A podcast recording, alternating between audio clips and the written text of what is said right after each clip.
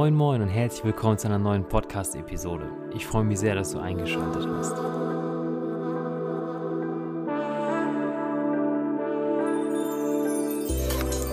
In der vorherigen Folge sprachen wir darüber, wie man ein Kite testet. Zu Gast war damals Marian Hund.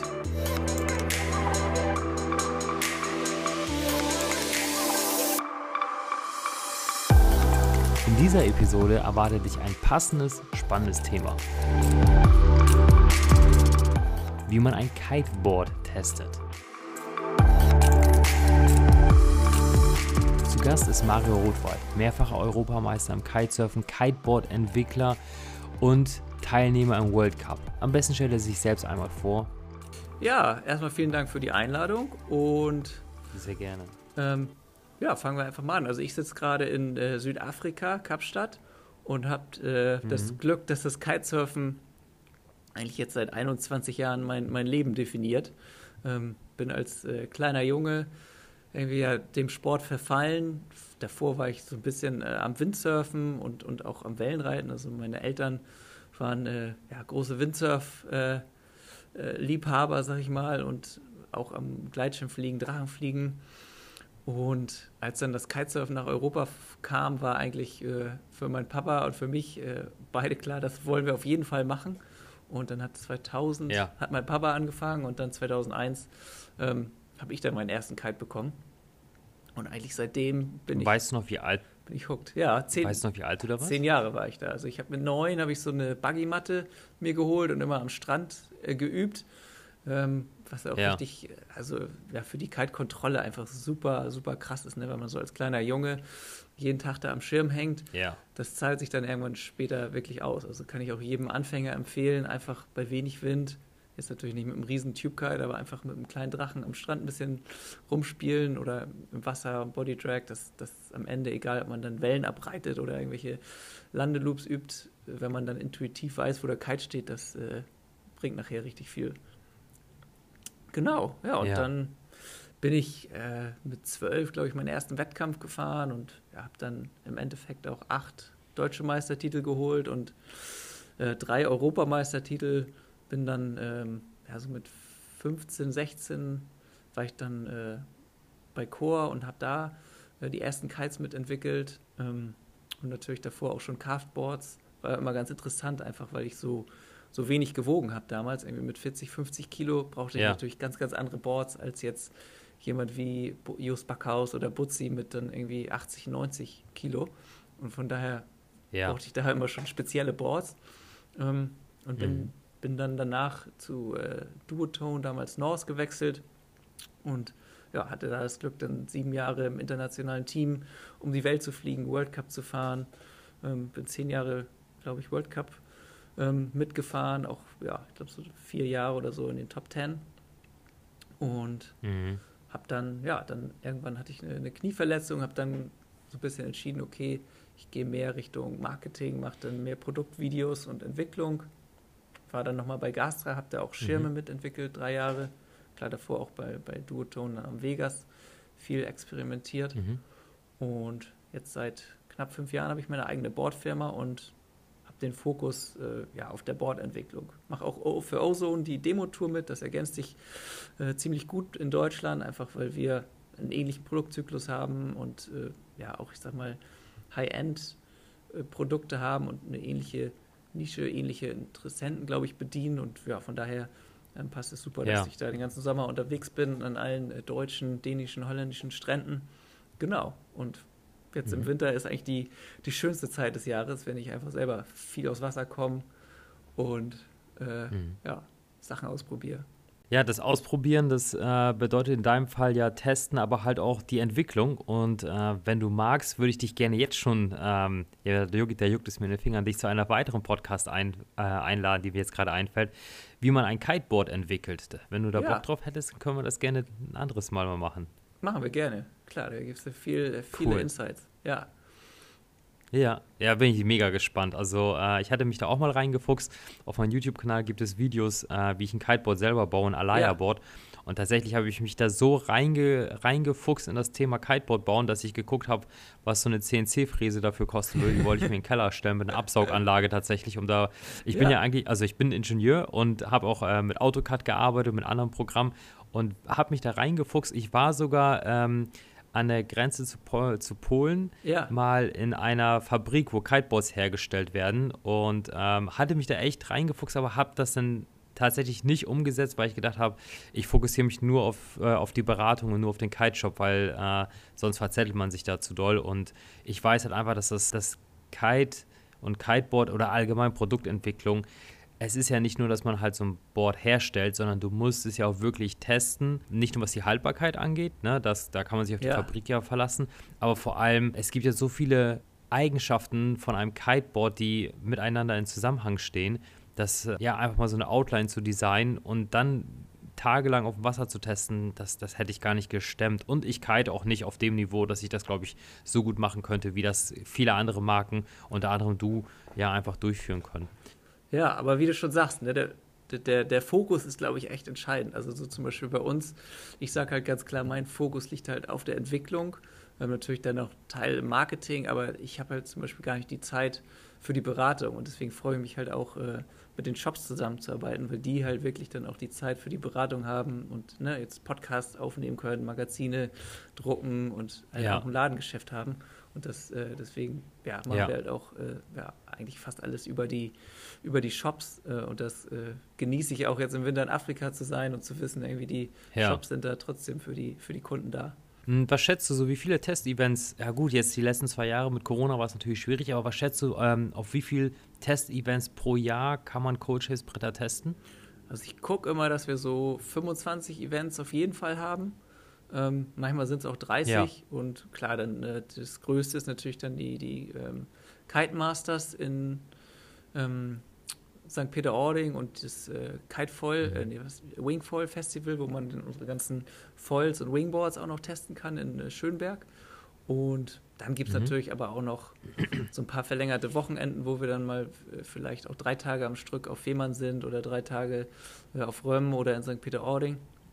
Aber eigentlich ja. ähm, hat sich das auch bewährt, dass wir da relativ flexibel sind. Das heißt, wir gucken immer so zwei Wochen vorher, was sind so die, die besten Spots. Wer hat vielleicht auch gerade Bock? Welche Schule hat Lust, uns da zu empfangen? Und wenn der Winter ganz schlecht aussieht, ja. dann, dann kommen wir auch nicht. Also mittlerweile sind ja auch alle ja. Kunden so gut, dass sie auch wirklich Windfinder nutzen können. Also vor fünf Jahren, muss ich sagen, sind auch immer noch Leute gekommen, wenn kein Wind ist und da hat man auch äh, gefachsimpelt ja. und so. Aber mittlerweile gucken alle ja. so genau. Bei Windfinder, die Vorhersagen sind so gut, dass man eigentlich nur losfährt, wenn Wind ist. Genau. Jetzt ähm, stellen wir uns einfach mal vor, es gibt ein Code Shapes Test Event und kommt jemand ja, zu dir und möchte mal ein Kiteboard testen. Wie kann man da jetzt äh, am besten vorgehen? Mm, also ich glaube am Ende, ja, vielleicht ist so ein bisschen, man muss, glaube ich, relativ ehrlich vielleicht mal so drei, vier Fragen beantworten. Ähm, so ein bisschen eigentlich wie beim mhm. Online-Dating. Ich habe vorhin ja. gesagt, so beim Kumpel, alle elf Minuten verliebt sich einer in unsere Boards. Ähm, muss halt einfach ja. Ähm, ja. mal ehrlich so sagen, was ist vielleicht mein jetziges Niveau? Ähm, also komme ich gerade aus dem Kite-Kurs oder ähm, bin vielleicht relativ sportlich, wohne aber in Süddeutschland und komme nur so an, an vier, fünf Wochenenden im Jahr aufs Wasser und habe dadurch vielleicht, äh, vielleicht einen relativ, ich sag mal, kleineren Fortschritt oder die Möglichkeit, nur relativ wenig viel dazu zu lernen. Oder äh, ist das so, ich wohne irgendwo bei uns am Wasser, kann nach der Arbeit aufs, aufs, äh, aufs Wasser, bin vielleicht relativ sportlich. Also da sollte man sich, glaube ich, zum einen äh, beantworten, wie viel Watertime kriege ich im Jahr und wie sportlich bin ich? Ist natürlich ein Unterschied, wenn jetzt ein 15-Jähriger sich ein Board holt oder ein 65-Jähriger. Äh, Die haben einfach andere Lern, ja. eine andere Lernkurve und dann auch, ja, ist es natürlich auch doof, wenn man sich nach vier Wochen dann als 15-Jähriger wieder ein neues Board holt, weil man holen muss, weil man äh, vielleicht rauswächst vom, vom Fahrkönnen. Ähm, das ist so die eine Frage, die man beantworten sollte und dann auch, ähm, was sind so die Hauptspots? Also bin ich vielleicht viel an Spots draußen, die halt sehr, sehr kabbelig sind, vielleicht auch noch sehr, sehr böig. Ähm, ich würde sagen, bei uns in ja. Norddeutschland haben wir echt einfach viel Kabbelwasser. Ähm, oder habe ich das Glück, dass ich irgendwo draußen bin, wo wir halt immer einen geilen Priel zur Verfügung haben, immer eine Mole, wo das Wasser schön glatt ist dahinter oder schön saubere, sortierte Wellen, wie jetzt zum Beispiel in Kapstadt hast du ja auch eigentlich jeden Tag ähm, schöne Wellen, wo das äh, flach ist dazwischen, das Wasser. Ähm, das ist, ja. glaube ich, so die, die nächste Frage. Und dann sollte man noch äh, gucken, wie viel wiege ich, wie groß bin ich. Ähm, und ja, vielleicht auch, wo will ich hin. Ne? Also wenn man jetzt sagt, ach, ich möchte ja. nur cruisen, dann ist es, glaube ich, relativ einfach, wenn man sagt, boah, ich will vielleicht auch Richtung Big Air oder Richtung ausgehakt oder auch in der Welle fahren. Das sind so die, die Steps. Und wenn dann jetzt jemand äh, beim Festival kommt, dann frage ich ihn auch immer noch so, was das jetzige Material ist. Also wenn der jetzt vielleicht gerade von der Door kommt ja. und sagt, ich möchte äh, jetzt mein erstes richtiges Twin-Tip zum Springen haben oder vielleicht hat er ein Board gekauft, was vielleicht auch viel zu anspruchsvoll war. Ähm, mit, ich sage ja. mal, ein sehr, sehr hartes Board mit viel Carbon und eigentlich möchte ich aber erstmal nur die ersten Sprünge machen und äh, weiche Landungen haben. Dann gibt man natürlich auch ein anderes Board raus. Das sind, glaube ich, so die, die Fragen. Da würde ich gerne nochmal tiefer einsteigen. Ähnlich mache ich das tatsächlich auch in der telefonischen Beratung bei uns im Kite Shop. Da ist es auch so, dass ich frage, hey, was für ein Board hast du schon? Ja. Was gefällt dir dabei? Was gefällt dir nicht dabei? Und was wünschst du dir denn von deinem neuen Board? Und so kann man schon mal ein Produktportfolio eingrenzen für denjenigen Fahrer. Ja. Das, was du jetzt gerade angesprochen hast, geht schon mal in die Richtung, also diese drei Fragen, die du da stellst, gehen ja, da, da sprechen wir jetzt über zwei Themen. Das eine ist jetzt die Auswahl des richtigen Kiteboard-Modells und dann darauf aufbauend der Größe. Ja. Kannst du da noch ein bisschen was zu erzählen, bitte? Also, ähm, klar, wenn man jetzt so, ich sag mal, sich was wünscht, ich sag mal, easy handling, dass man sehr einfach damit zurechtkommt, dass es vielleicht auch sehr fehlerverzeihend ist, dass es äh, zum einen dann natürlich am Ende sehr der, der Shape wo man drauf schauen muss und die Materialien. Und das nächste ist natürlich die Größe. Mhm. Also wenn man jetzt sagt, hm, äh, bei meinem jetzigen Board kriege ich zum Beispiel nie vernünftig äh, Höhe, äh, also nie Höhe gezogen, ja. ähm, oder ich komme nicht so wirklich ins Gleiten, dann kann es natürlich zum einen sein, dass das jetzige Board zu klein ist. Ähm, zum anderen kann es natürlich aber auch ganz einfach sein, dass das Fahrkönnen noch nicht da ist. Und so oder so muss man einfach sagen, okay, dann würde ich erstmal eine Nummer größer empfehlen ähm, und vielleicht auch ein Board, was nicht so viel Rocker hat. Also ähm, ja. sagen wir mal, ne, jetzt, du hast jetzt vielleicht so ein Standardboard 1,37 oder so, wiegst 80 Kilo ähm, und kriegst nicht vernünftig Höhe gezogen. Dann kann das zum einen sein, dass äh, du vielleicht noch die, die Kite-Steuerung noch nicht so wirklich beherrschst ähm, und da ein bisschen Nachhilfe brauchst oder dass du ein bisschen ängstlich bist, vielleicht mal ein bisschen zu klein Kite wählst. Ähm, aber äh, so oder so, irgendwann kommt natürlich die, die Kite-Kontrolle und auch das Fahrkönnen. Ähm, und dann passt vielleicht das 1,37er, wenn man auch ein bisschen höher springen will. Aber dann musst du vielleicht jetzt erstmal für die nächsten ein, zwei Jahre nochmal eine Bordgröße größer nehmen ähm, und vielleicht auch ein bisschen weniger ja. Rocker. Also dann würde man vielleicht zu 1,41 greifen oder sogar zum 1,45er. Ähm, sowas in der ja. Range. Ähm, mhm. Und ja, dann, dann gibt es natürlich diverse verschiedene Boardmodelle. Ähm, also bleiben wir erstmal vielleicht bei dem, bei dem Beispiel, jemand hat vielleicht ein bisschen zu kleines Board gekauft, wiegt so 80 Kilo. Ähm, oder ja. Ähm, ähnliches äh, Szenario, jemand kommt gerade aus der Kiteschulung, hat die ersten äh, 100 Meter da gefahren, wiegt so 80 Kilo, sucht sich, äh, will jetzt das erste Board haben, dann würde man jetzt nicht ein 1,37er ja. Board empfehlen, weil dann das eher schon die Größe wäre zum Höherspringen, zum Tricks üben. Ähm, da würde ich, je nachdem, ne, wenn man jetzt sagt, man kommt äh, auch nicht super, super viel aufs Wasser, dann würde ich ein 1,45er empfehlen, aber auch keine Door, weil man mit der, so mit der Door oder bei uns wäre es zum Beispiel das Aura, also ein sehr, sehr, sehr flaches Board mit sehr, sehr breiten Tipps, was halt einfach maximal viel Gleitfläche hat, ähm, würde man schnell ja. auch den Spaß, ich sag mal nicht verlieren, aber wenn du dann gute Bedingungen hast, 15 Stärken, ist es vielleicht ein bisschen langweilig und nimmt halt jeden Shot mit, wird dann irgendwann ein bisschen unruhiger. Ähm, wenn man jetzt an normalen Spots wie St. Peter oder Fehmarn draußen ist, würde ich zum Beispiel so ein 1,45er als Leichtwind Edition empfehlen. Also bei uns wäre das zum Beispiel das Polar ja. 2. Ähm, hat dann äh, eine ganz normale Twin-Tip Outline, hat aber nicht ganz so viel Rocker wie das 1,37er ähm, und hat dadurch einfach ja, eine bessere Gleitleistung und ist von den Tipps halt nicht so breit, sondern ja, relativ schmal eigentlich für die Größe und ist dadurch super, super laufruhig und auch noch einfach zu kontrollieren, wenn man mal ein bisschen mehr Druck im Schirm hat. Und fühlt sich auch mhm. vom Feeling schon so an wie ein normales Twin-Tip. Also du kannst dann auch mit 80 Kilo ganz locker da die ersten Backflips äh, üben, kannst auch bestimmt 5, 6 Meter hochspringen. Du kannst das Board also echt super entspannt zwei Jahre fahren ähm, und bist nicht überfordert. Ähm, genau, also von daher würde man da auf jeden Fall erstmal gucken, welche Größe passt zu meinem Gewicht, zu meiner Körpergröße und zu meinem Stance mhm. vielleicht auch. Und dann im zweiten Schritt, welches Boardmodell ähm, passt, passt dann zu mir? Ähm, wo will ich dann auch eigentlich äh, hin? Wo stehe ich gerade? Genau. Ähm, mhm. Also ich weiß nicht, vielleicht kann man auch noch mal ein anderes Szenario durchgehen. Jetzt vielleicht äh, eine Anfängerin, die jetzt vielleicht nur 50 Kilo wiegt und ähm, gerade aus der, ja. aus der Kiteschule kommt. Ähm, da würde, ja, und dann, ne, also ich sag mal, jetzt davon ausgeht, dass man vielleicht auch, also ich zumindest einmal im Monat oder zweimal im Monat aufs Wasser kommt, vielleicht auch im Winter einen Kiteurlaub plant, ähm, dann ist eigentlich schon eine ganz gute Lernkurve da.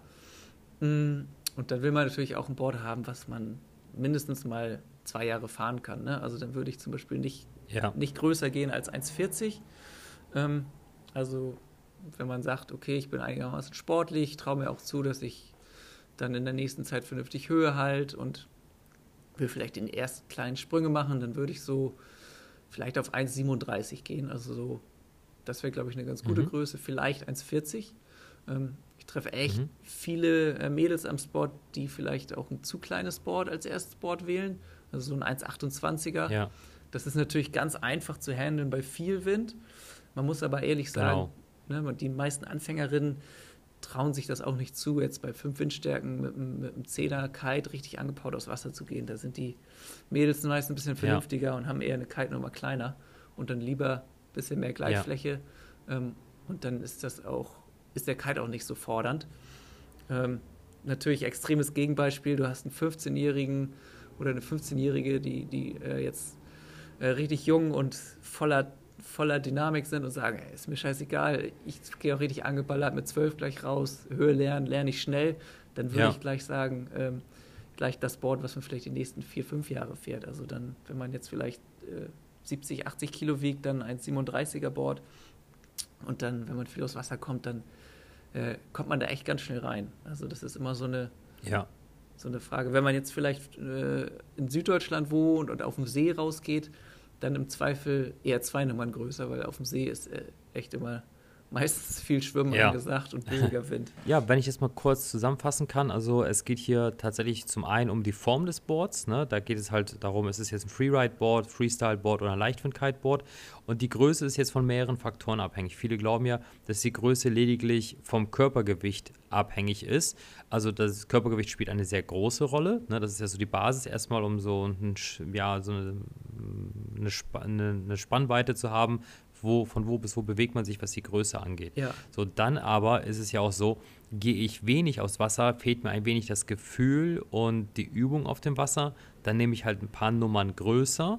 Ähm, einfach weil es komfortabler ist, weil gerade am Anfang ist Höhelaufen so ein Thema und auch so, ja, einfach auch ähm, Fehler in der Schirmsteuerung. Und wenn man da ein größeres Board hat, dann gleitet das ein wenig durch die Fehler in der Schirmsteuerung hindurch und man muss nicht wieder beim Wasserstart anfangen bin ich jetzt ja wirklich motiviert und habe die Möglichkeit, irgendwie aus Nordrhein-Westfalen jedes Wochenende, wenn Wind ist, nach Holland zu fahren oder an die Nord- und Ostsee, dann kann man davon ausgehen, dass derjenige ja vielleicht erstmal am Anfang mit dem neuen Board ein wenig Schwierigkeiten hat, zurechtzukommen, sich da ein bisschen drauf eingrooven muss, da es seine zwei, drei Tage braucht. Aber aufgrund von der hohen Frequenz, die er am Kitespot verbringen wird, wird er halt die nächsten Male richtige Fortschritte machen, weil es dann das richtige Board für ihn ist. Ist das so richtig wiedergegeben? Genau, also ne, wenn du viel aus Wasser kommst, dann kannst du eigentlich schon dann nach dem Kite-Kurs, äh, würde ich sagen, das, das Board wählen, was du die nächsten drei Jahre ähm, fährst, musst dich vielleicht ein bisschen durchbeißen am Anfang, aber am Ende, wenn du dann anfängst zu springen und Backrolls und äh, Toeside fahren und vielleicht die ersten kleinen Kite Loops, dann hast du natürlich eine geilere, viel höhere Lernkurve. Wenn das Board ein bisschen kleiner ist, kannst du die Kante besser aufladen, kannst den Absprung besser kontrollieren. Äh, wohingegen, wenn du jetzt ne, nicht so oft aufs Wasser kommst, willst du einfach erstmal ins Gleiten kommen, Höhe laufen und beim, beim Höhe laufen ist einfach die, die Gleitfläche entscheidend und dann lieber ein bisschen größer und dann, wenn es irgendwann dann ans Springen gehen sollte, dann vielleicht nochmal ein zweites Board kaufen. Ähm, genau, so würde ich es zusammenfassen. Und dann gibt es natürlich noch die ganzen verschiedenen Boardtypen. Da können wir ja gleich auch nochmal reinsteigen.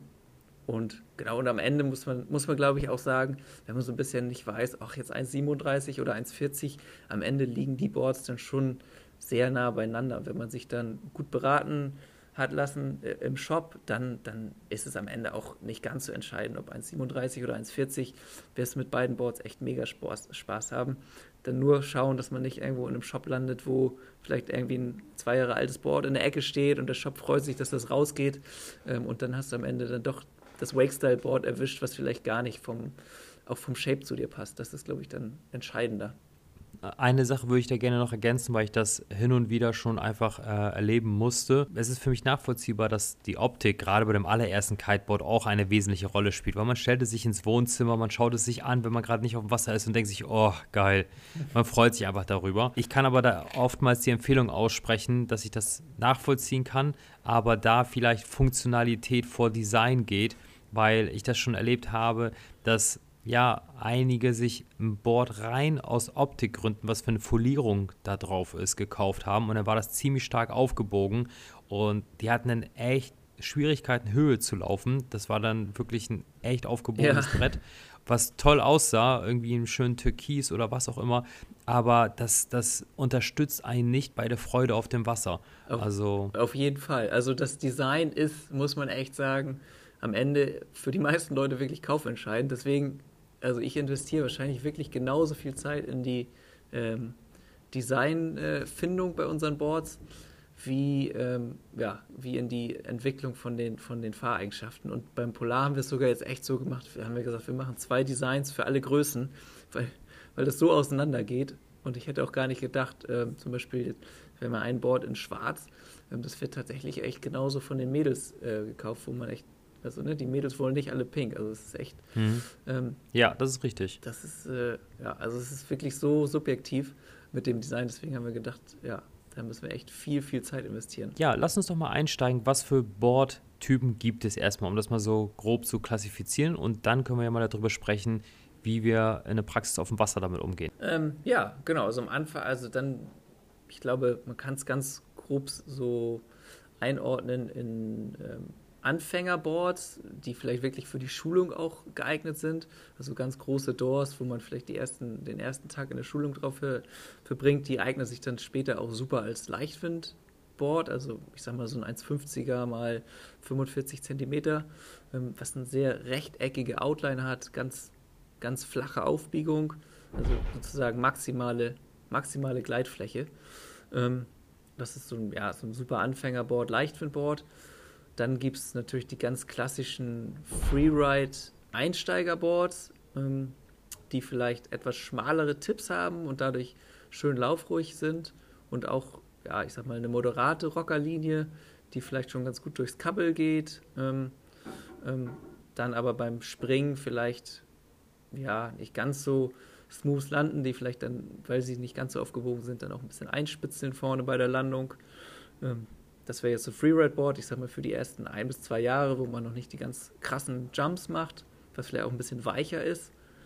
Ähm, und dann gibt es, ja, dann wird es dann schon ein bisschen anspruchsvoller Richtung, äh, ich sag mal, Freestyle, äh, wobei man Freestyle vielleicht auch nochmal unterscheiden muss in Big Air Freestyle, was natürlich jetzt sehr angesagt ist durch King of the Air und auch so, ja, ich sag mal, sieht man an den Spots ja immer mehr Leute, die 20 Meter hochspringen und Kite Loops ist so ein bisschen der der Trend seit zwei, drei Jahren, würde ich sagen.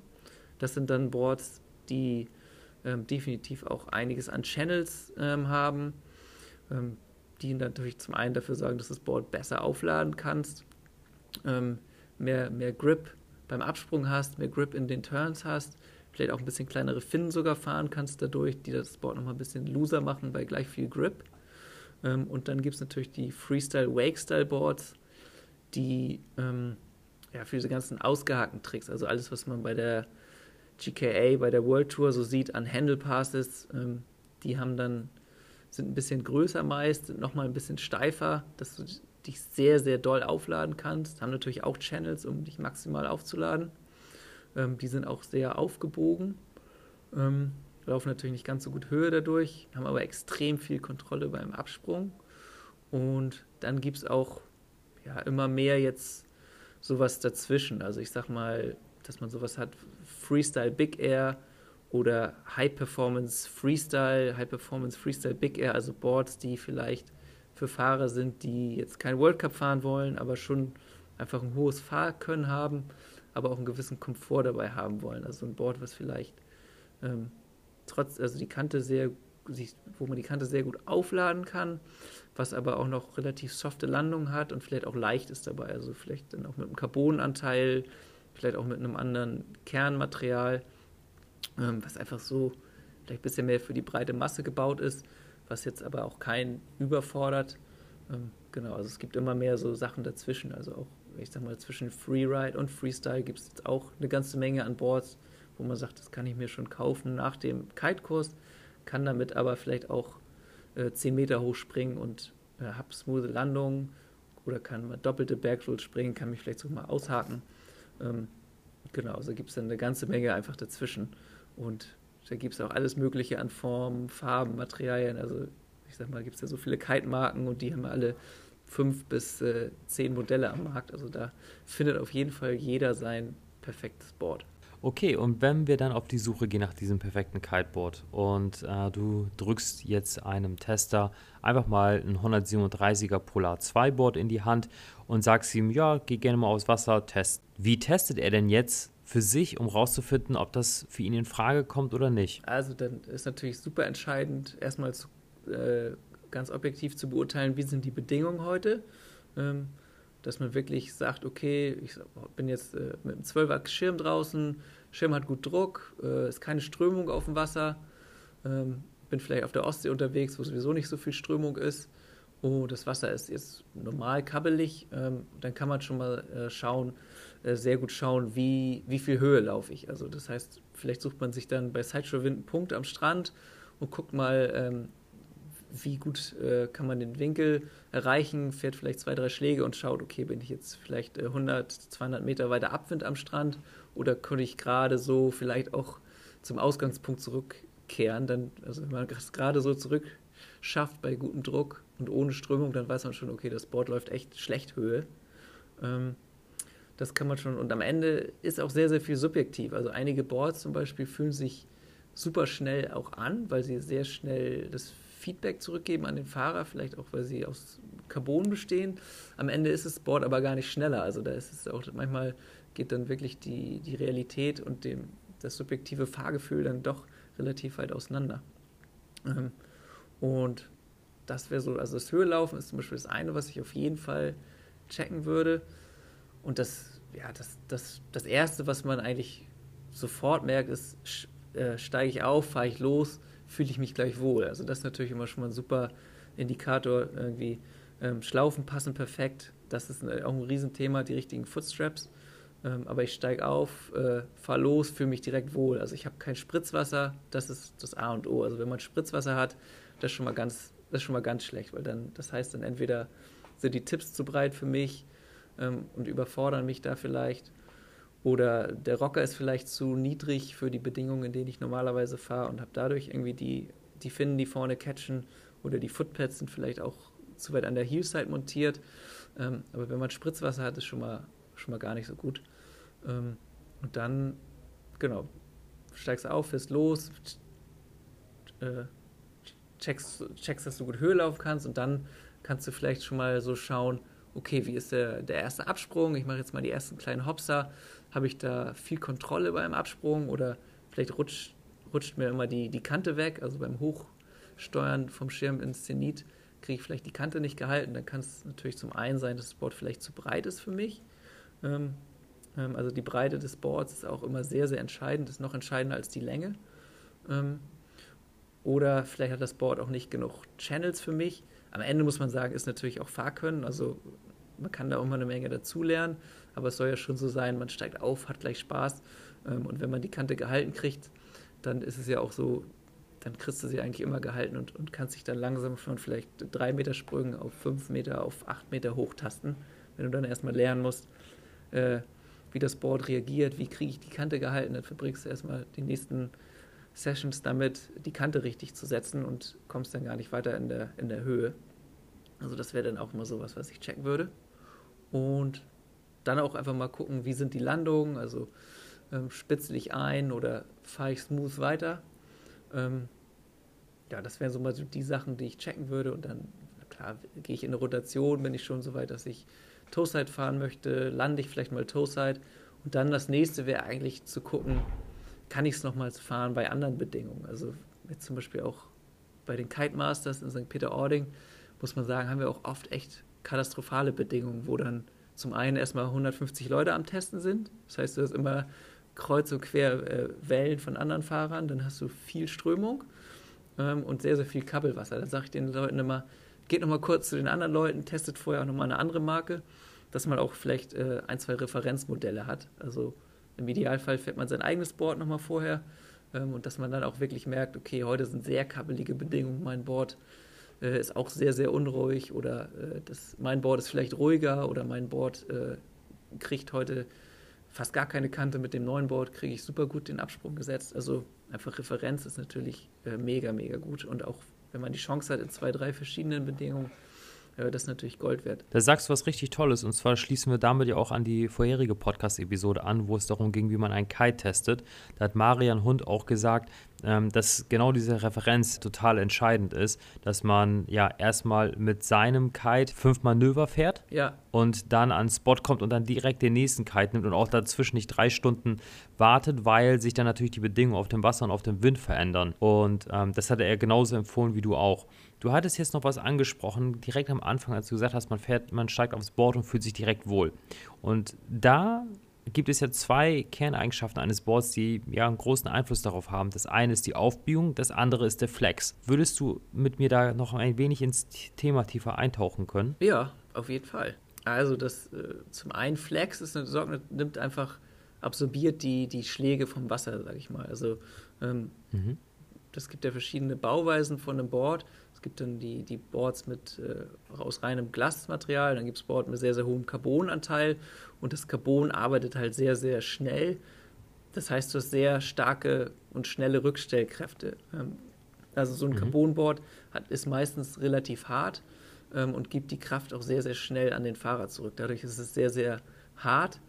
Ähm, das heißt, du kannst super gut die Kante aufladen ähm, und das nachher dann, ich sag mal, in Höhe umwandeln äh, wohingegen Board mit äh, sehr, sehr viel Glasfaseranteil an sich gibt es da gibt es auch Boards, die sehr, sehr hart sind, wenn das, wenn das einen dicken Kern hat und vielleicht sehr dickes Glas, aber ähm, so ein Anfängerboard, ja. Freeride-Board ist meistens ein bisschen weicher und wenn das Board dann, ich sag mal, flext, absorbiert das die Schläge vom Wasser ähm, und nimmt die ja in den Flex sozusagen auf und dadurch fühlt es sich ein bisschen softer an Du kannst aber nicht ganz so gut die, die Kante erstmal äh, aufladen. Das heißt, wenn du jetzt abspringen möchtest und wiegst auch im Zweifel 80, 90 Kilo, geht halt relativ viel Kraft in einem Flex verloren ähm, und kriegst halt nicht ganz so viel Höhe, wo, wobei man natürlich auch noch mit Tricks da arbeiten kann.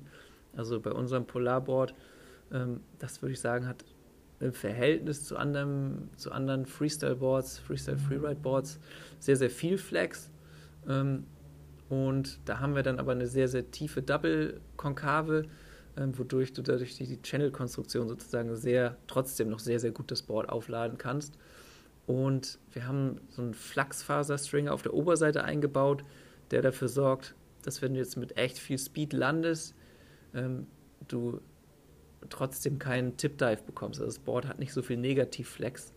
Ähm, einfach weil wir oben diesen Stringer haben, der das, der das verhindert, dass das Board komplett nach unten sich biegt. Also man kann dann da schon noch ein bisschen dran rumschrauben, dass man irgendwie Flex bekommt, was dann auch einem Anfänger zugute bekommt oder auch jemand, der vielleicht auch Knieprobleme hat oder sagt, komm, ich bin jetzt 50 Jahre alt, will trotzdem noch ein bisschen springen, aber in erster Linie will ich auch ein bisschen Komfort haben.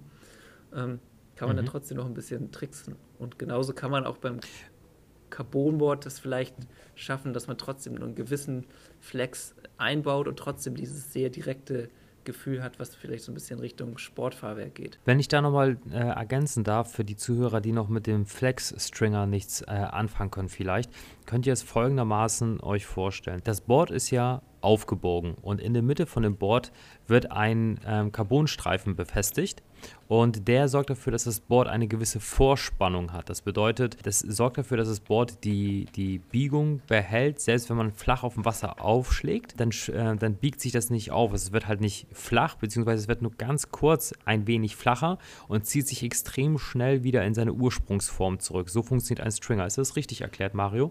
Genau, so würde ich sagen. Und, und dann, was wir, ich sag mal, vom Polar 1 zum Polar 2 noch gemacht haben, da haben wir zum Beispiel die 3D-Konturen auf dem Deck äh, tiefer gestaltet und dadurch geht das Board schneller wieder in die Ausgangsposition zurück. Also das, der Flex arbeitet ein bisschen schneller, muss man sich vorstellen, wie so ein T-Träger im, im Haus zum Beispiel. Der hat ja auch eine irre Stabilität, einfach durch dieses T. Ähm, und so ähnlich funktioniert dann auch die 3D-Kontur an dem Board. Also die arbeitet natürlich immer noch sehr, sehr stark, hat eigentlich fast genauso viel äh, Arbeitsweg vom Flex, sag ich mal, arbeitet aber ein bisschen schneller und dadurch fühlt es sich ein ganz bisschen sportlicher an. Ähm, also Leute, die das Polar 1 hatten und dann aufs Polar 2 umgestiegen sind, haben halt dann auch berichtet, dass es echt immer noch viel Komfort hat, aber einfach ein bisschen sportlicher ist und du mehr Feedback vom Wasser äh, jetzt bekommst. Ähm, genau, mhm. so, da sind natürlich dann auch die Unterschiede zwischen dem Freeride-Board und dem Freestyle-Board sind halt äh, so in den, den Eigenschaften versteckt.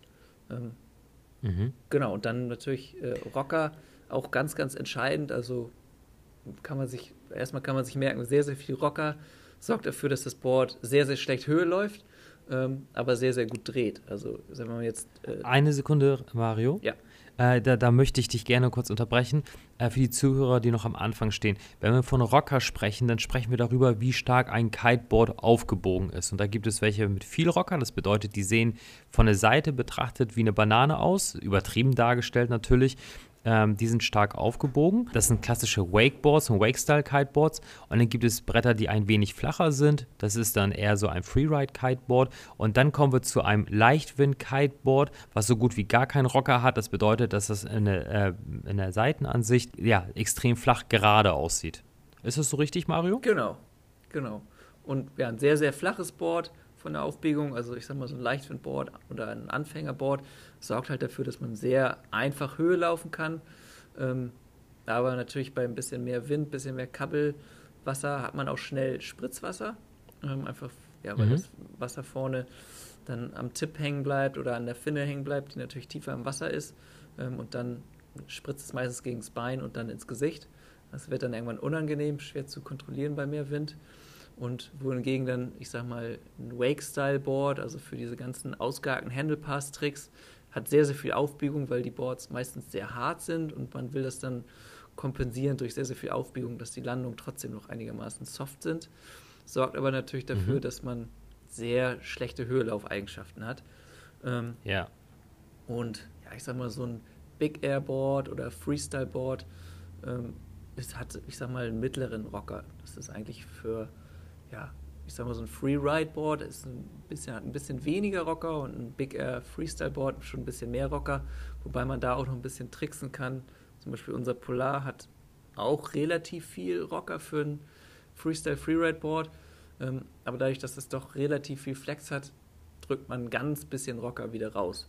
Also dadurch, dass man das Board mhm. beim Fahren belastet, würde ich sagen, geht so ein Zentimeter oder 8 Millimeter Rocker wieder ähm, aus der Vorspannung raus, dann fängt auch dieser, dieser Flex, äh, Flex Flachsfaser-Stringer an zu wirken und äh, dadurch hat man trotzdem einen relativ moderaten Rocker und ein ganz gutes Gleitverhalten.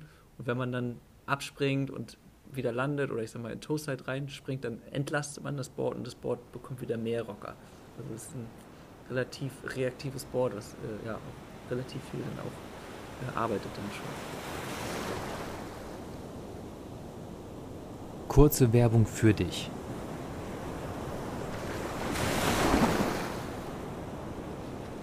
Wir haben jetzt darüber gesprochen, welchen Einfluss die Rockerlinie auf das Kiteboard und das Fahrverhalten hat.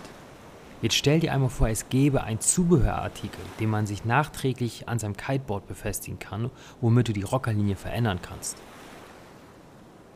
Stell dir vor, der Wind geht runter, die Leistung des Kiteboards nimmt ab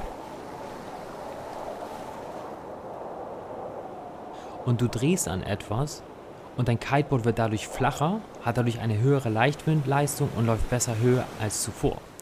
Oder andersrum, du hast viel Wind und du willst, dass das Board ein wenig ähm, weniger Rocker hat, dann drehst du ebenfalls da dran und veränderst die Rockerlinie deines Kiteboards.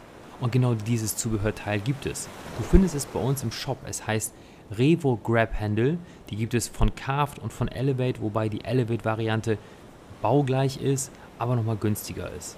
Wenn du dazu Beratung brauchst und Fragen hast, darfst du mich sehr gerne kontaktieren per Mail über support at kite-buddy.de oder du rufst einfach bei uns im Kite Shop an und lässt dich dazu beraten. Viel Spaß weiterhin bei dieser Episode.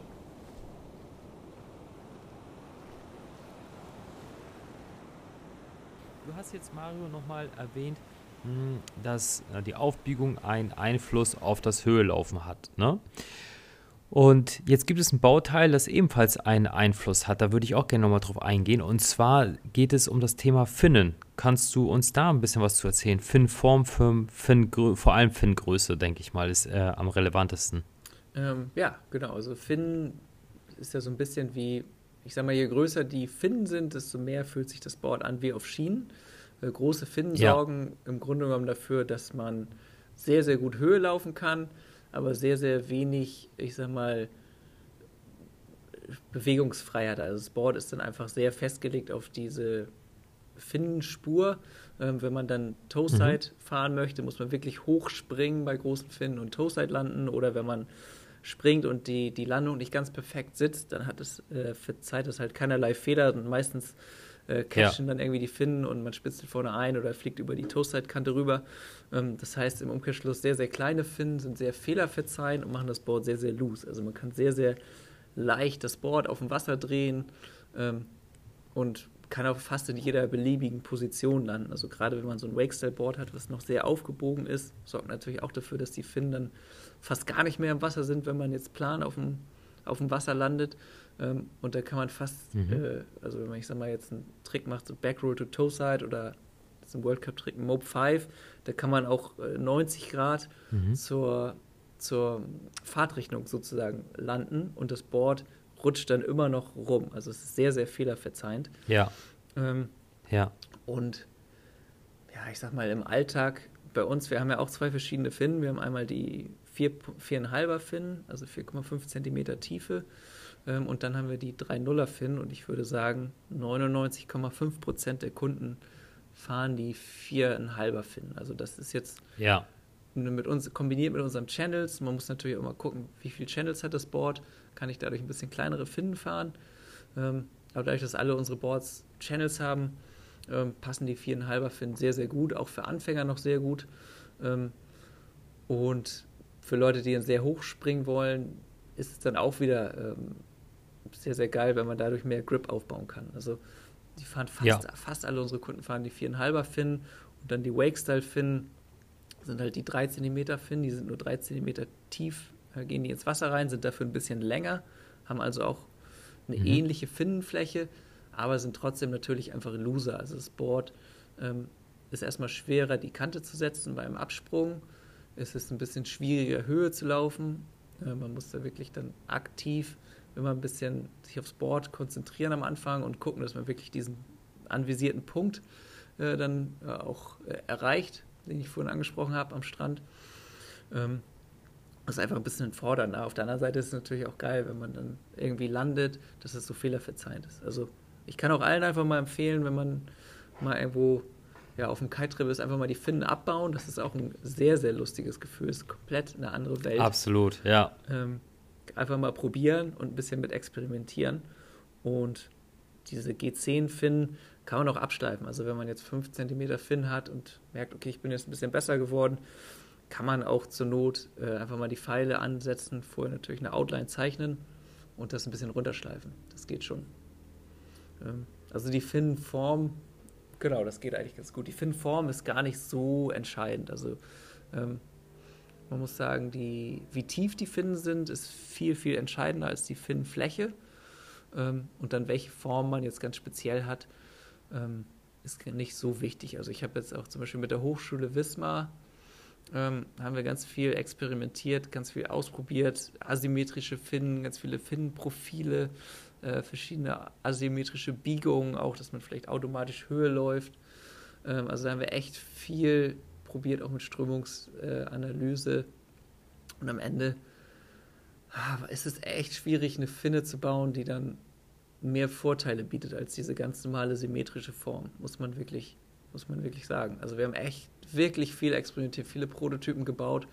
Klar macht das nochmal einen Unterschied, wenn die ganz, ganz dünn sind, brechen sie aber auch sch schneller ab oder man muss wirklich nochmal teures Material verwenden, ähm, wo dann aber vielleicht der Nutzen nicht im Verhältnis äh, zu den Kosten steht, äh, würde ich sagen. Ähm, also ne, wenn man da vielleicht eine M4-Schraube verwenden kann, bist du vielleicht nochmal minimal schneller, aber da muss man sagen, kannst du vielleicht an Bord nochmal mehr ändern oder dir lieber ein Board kaufen, was 200 Euro ähm, teurer ist, wo dann vielleicht noch ein Carbon-Stringer drin ist oder vielleicht nochmal ja, einfach mehr Entwicklung drin steckt im Board, hast du wahrscheinlich einen größeren äh, Return of Investment, wie man jetzt hier in der Businesswelt sagen würde. Ja, da können wir mal ähm, tiefer eintauchen in den nächsten Podcast, wenn wir über die Kiteboard-Entwicklung sprechen. Hm, wenn ich jetzt überlege, man geht jetzt äh, vom Wasser runter, äh, da hatte ich auch wieder mit Marian drüber gesprochen, ist es auch ganz gut, sich mal Gedanken zu machen, das mal sacken zu lassen, ohne dass es jetzt von einem Freund die Meinung verfälscht wird und mal in sich hineinspüren, wie war das jetzt wirklich auf dem Wasser? Und dann kann ich nur empfehlen, auch nochmal ähm, ja, bei dem, bei dem ähm, Hersteller einfach mal zu sagen, wie es auf dem Wasser gewesen ist. Ähm, und auch ganz offen darüber zu sprechen, was einem vielleicht nicht zugesagt, weil, äh, zugesagt hat, weil man dann eine ganz große Chance bekommt. Und zwar, äh, Mario, wenn ich dir ein Feedback gebe, dann kann es ja sein, dass du sagst, ja, das kriegen wir hin, ich baue dir jetzt andere Fin an, dann fühlt sich das Board anders an, geh mal fahren. Oder man kann ja auch ähm, nochmal die Performance von dem Kiteboard darüber beeinflussen, wie die Pads eingestellt werden. Und auch sowas könnte man dann ja einfach mal eben ansprechen. Dann würdest du mit Sicherheit für, für deinen Tester die Pads einmal umbauen oder du hast ja vielleicht das gleiche Board bereits da liegen mit einem anderen Setup oder vielleicht auch eine andere Größe, was man dann dem Tester mitgeben kann, oder? Auf jeden Fall. Also klar, zum einen Feedback ist natürlich auch das, worauf wir angewiesen sind. Also wenn wir so ein Board entwickeln, dann hole ich mir natürlich auch von den Teamridern, von den Shops, von unseren Schulen erstmal Feedback äh, ein. Freue mich natürlich auch, wenn wir so immer Feedback bekommen. Ähm, und zum anderen, klar, wenn man jetzt vom Wasser kommt und merkt, ah, vielleicht äh, hm, hatte ich doch ein bisschen Spritzwasser oder äh, das Pad hat vielleicht hier gedrückt oder mh, hm, ich habe den Absprung nicht so ganz perfekt gefunden, dann kann man natürlich bei uns, äh, dadurch, dass die, das Horizon, das Polar und das Icon haben eine sehr, sehr ähnliche Outline und ähm, sehr, sehr ähnliche Größen, also kann man da zwischen den Modellen auch schon mal wechseln und hat dann eigentlich ein sehr ähnliches Board in einer anderen Bauweise. Zum Beispiel das eine ist ein bisschen, was ich ein bisschen dicker, das andere hat dann Carbon und Pol, äh, Polonia Balsaholzkern, äh, dann einfach zwischen den Modellen mhm. wechseln und hat dann auch wirklich die Chance, mal ein Board zu testen in der gleichen Größe, gleiche Form fast, äh, mit einer unterschiedlichen Bauweise. Das sind auch immer echt interessante Erkenntnisse einfach als Fahrer. Und dann, ja, wie du schon sagst, kann man äh, die Pads nochmal umstellen. Also bei unseren neuen Velcro 2-Bindungen kann man ganz einfach äh, Zentimeter oder einen halben Zentimeter näher zur Heelside rutschen, wodurch man viel mehr Druck aufbauen kann. Man kann weiter zur Toe-Side rutschen, wenn man vielleicht ein bisschen Spritzwasser hatte, weil sie zu nah an der Heelside waren. Man kann ja, auf die Ratchet-Bindung wechseln, wo wir dann drei verschiedene Größen haben oder die Velcro 1-Bindung, ähm, die auch ein Air-Dampening-Pad unten drunter haben. Also ja, da kann man dann nochmal ganz, ganz viel einstellen. Oder man fährt zwischendurch nochmal sein eigenes Board und merkt dann, oh, die äh, Bedingungen waren vielleicht doch anders als erwartet. Also genau, Feedback ist immer, immer gut und dann äh, auf jeden Fall rumprobieren mit den Einstellungen vom Board. Auf jeden Fall. Ja, genau. Und wie du schon sagst, testen ist das A und O. Also wenn man natürlich die Chance jetzt nicht hat und es ist Winter, ich möchte ein neues Board, dann kann man natürlich auch mal sich mal einfach beraten lassen und mittlerweile sind die ja. Testberichte auch sehr, sehr gut und in den meisten Shops die Beratung auch sehr gut. Ähm, aber ansonsten, wenn man die Chance hat, auf jeden Fall testen, testen, testen oder mal einen Kumpel fragen oder ähm, ne, wenn ihr jetzt bei Dorian anruft und sagt, ich würde gern testen und vielleicht ist kein Testboard da, aber äh, der Kunde ist vielleicht in Kapstadt, hier habe ich auch immer ein paar Testboards liegen oder ein Teamfahrer ist vielleicht irgendwo in Holland, dann kriegt man das bestimmt irgendwie hin, dass man da äh, euch connectet äh, über Dorian und dann könnt ihr bestimmt auch irgendwie testen. Genau. Definitiv. Mario, ähm, vielen herzlichen Dank für deine Zeit und für die ganzen Informationen, die du unseren Zuhörern zur Verfügung gestellt hast. Das weiß ich wirklich sehr zu schätzen. Vielen ja, Dank. Gerne und dann hoffe ich, sehen wir uns auf dem Wasser, würde ich sagen. Ja, auf jeden Fall, Mario. Ich wünsche dir noch eine gute Zeit in Kapstadt. Mach's gut, bis dahin. Vielen Dank, euch auch. Bis dann. Ciao, ciao.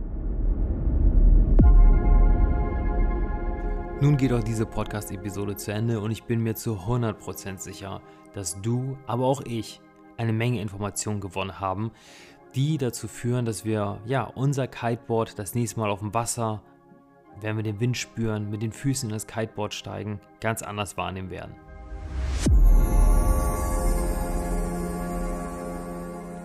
Und diese Informationen sind ja so wertvoll. Was spricht eigentlich dagegen, dass du diese Podcast mit einem guten Freund teilst, der ebenfalls Kitesurfer ist? Das kannst du ganz einfach machen, indem du unterhalb von dieser Podcast-Episode den Teilen-Button klickst.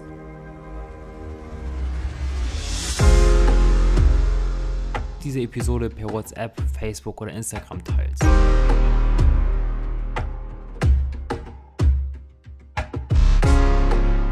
In den nächsten Podcast sprechen wir darüber, wie ein Kiteboard entwickelt wird. Ebenfalls mit einem richtig tollen Gast. Vielleicht kennst du ihn sogar schon, vielleicht auch nicht.